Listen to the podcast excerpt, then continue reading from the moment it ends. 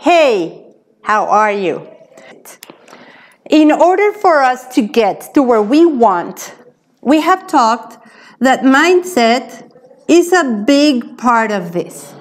Well, mindset, Robin Sharma says that's only 23%. I don't know where he got 23%, but let's say it's 25% of the whole energy management.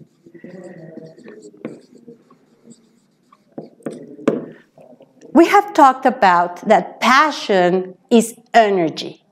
And where we put our energy, we put our passion. So it's super important that we have the right energy management. Energy management will take us into time management. When we don't have those distractions, when we feel whole, when we feel healthy, when we feel that our mindset is perfect, our heart set is perfect, our health is good, and our soul set is working. If somewhere around the place we feel stuck, we need to address where that stuckness is coming from because what keeps us stuck in the personal will keep us stuck in business. Okay? So Robin Sharma says that with mindset, there are four sets that we usually would need to work with in order to have the life of our dreams. And I agree. The second one would be health set. How do you feel about your health? How much exercise are you doing? How well are you eating? Are you drinking enough water? Are you having several small meals during the day to keep you active, but not feel sleepy, but not feel that you're lacking breath, but that you feel alive and that you have the energy to go with the clients and do this with a passion? Okay, so the third, the third one would be, and I love this, the heart set. I love that representation that the heart is like where all our love emotions come from, but it's really coming from our brain, right? And our brain and our heart are totally connected.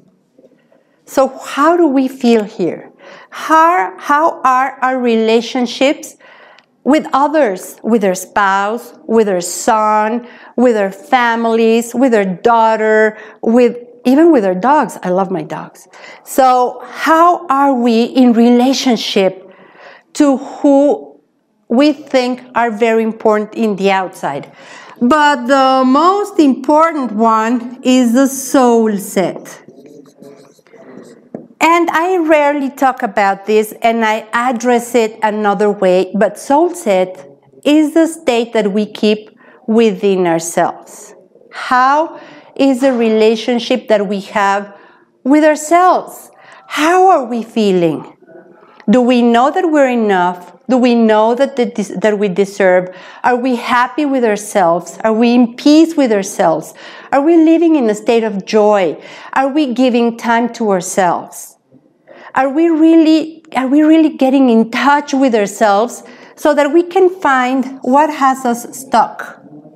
Stuck and soul set go hand in hand. So this is an in-out process, right? Whatever we're having in the inside is what we will reflect on the outside. So it's really important to have this into check. And Robin Sharma says that there are three pockets to get this into check. And this is the morning routine. And it starts with a pocket of waking up in the morning, not hitting the snooze button, and getting to do things that will feed our soul. And this is gratefulness,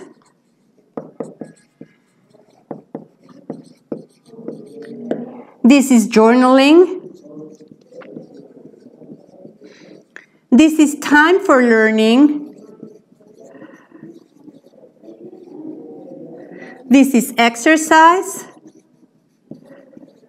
This is our affirmations. This is time for me and a healthy meal. How you start your day will determine the rest of your day. And I totally love this. And for me, my morning routine is what really gets me in sync to do the rest of the day.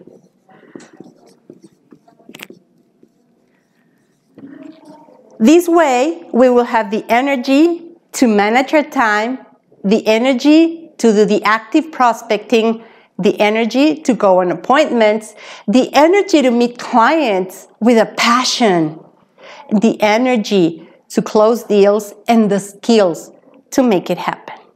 So I hope that you enjoy this and gives you a little time to reflect where are you feeling stuck?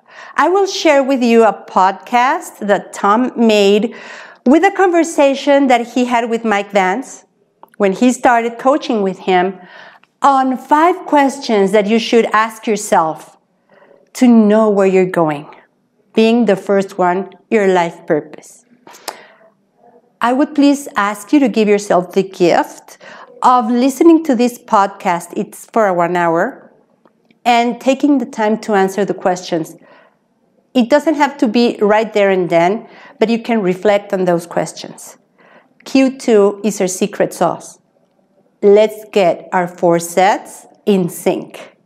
Always, I'm here for you.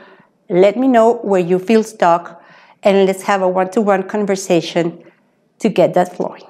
As always, I'm here for you. I believe in you. Let's get this done. Thank you.